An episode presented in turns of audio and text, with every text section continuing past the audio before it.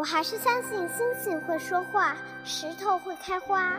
穿过冬天的风雪和夏天的木栅栏，你终会抵达。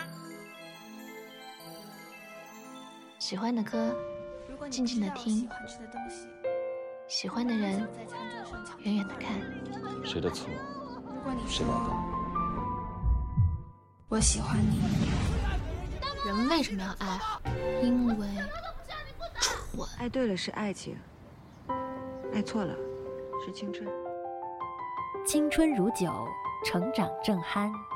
文字女巫饶雪漫，用声音拥你入怀。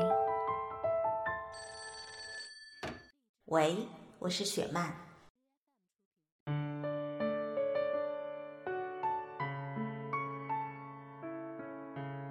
大家好，欢迎再次收听雪漫电台，我是雪漫姐的编辑轮仔。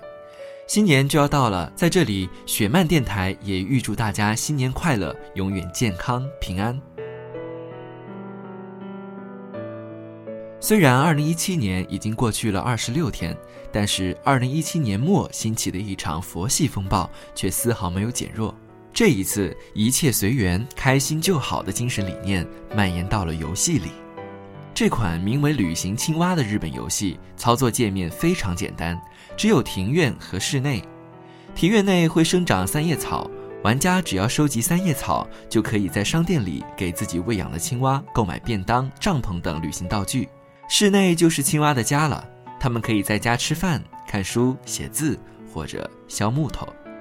当然，青蛙不会一直待在家里，如果它不在家，就是出去旅行了。你不知道他什么时候出去，也不知道他什么时候回来。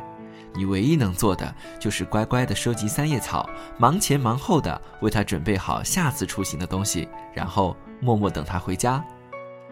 相信有很多人都不明白，这个看起来毫无目的和意义的游戏，怎么会一夜之间风靡了朋友圈呢？让自己周围的朋友都瞬间变成了老母亲和老父亲，既担心自己的娃出门不回家，又怕他回家不出门。相似的还有前阵子流行的游戏《恋与制作人》，每一位玩家都用尽心思，只为和游戏里的虚拟角色谈一场玛丽苏的恋爱。从这些大热的养成类游戏，我们会看到。人们似乎不再愿意花时间去应付现实中的人，甚至连情感的付出都更愿意倾覆于虚拟的形象。先前是恋与制作人中的理想男友，而这次是一只蛙。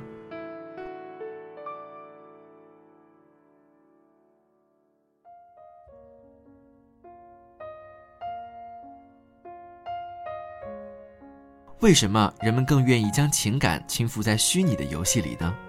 今天分享粉丝太妃的一篇文章，他告诉我们，这是因为现实太累，感情太假，而这只蛙懂得回应。你忙前忙后的为他准备好行李，蛙每次出门都会给你寄回明信片，让你知道他去了什么地方，也告诉你他很平安，你别担心。等到他归来，他还会为你带回各地的特产，告诉你你很重要，他很爱你。而这一切只是因为你在付出精力为他收集三叶草。最近，我的好朋友小米就疯狂地爱上了这款游戏，每天朋友圈的老母亲画风都让我们喊他米妈。我的仔怎么一回家就在床上看书啊？看了这么久，不会看傻了吧？仔啊，我都给你收拾好行李了，你怎么还不出门？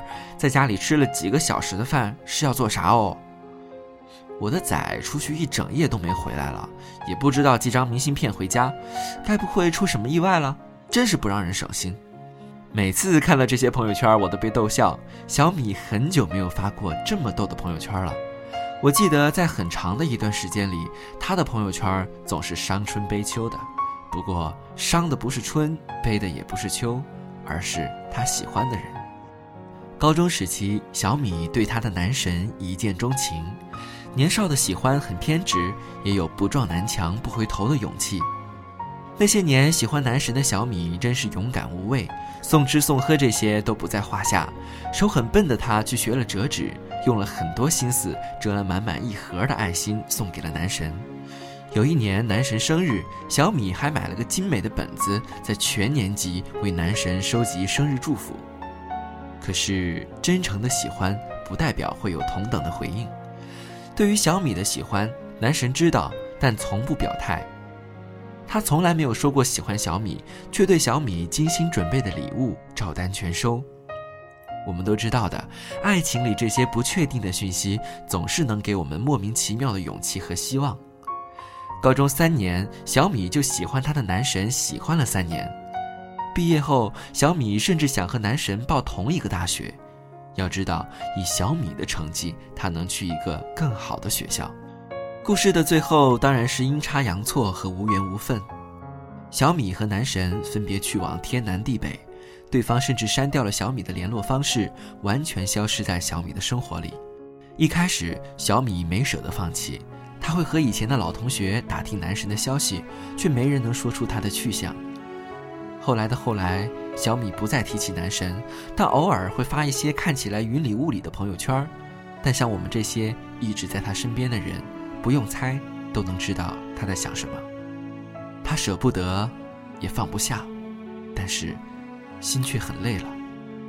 不过最近的小米画风突变，自从养了蛙之后，朋友圈里一片岁月静好，仿佛寻找到了新的人生意义。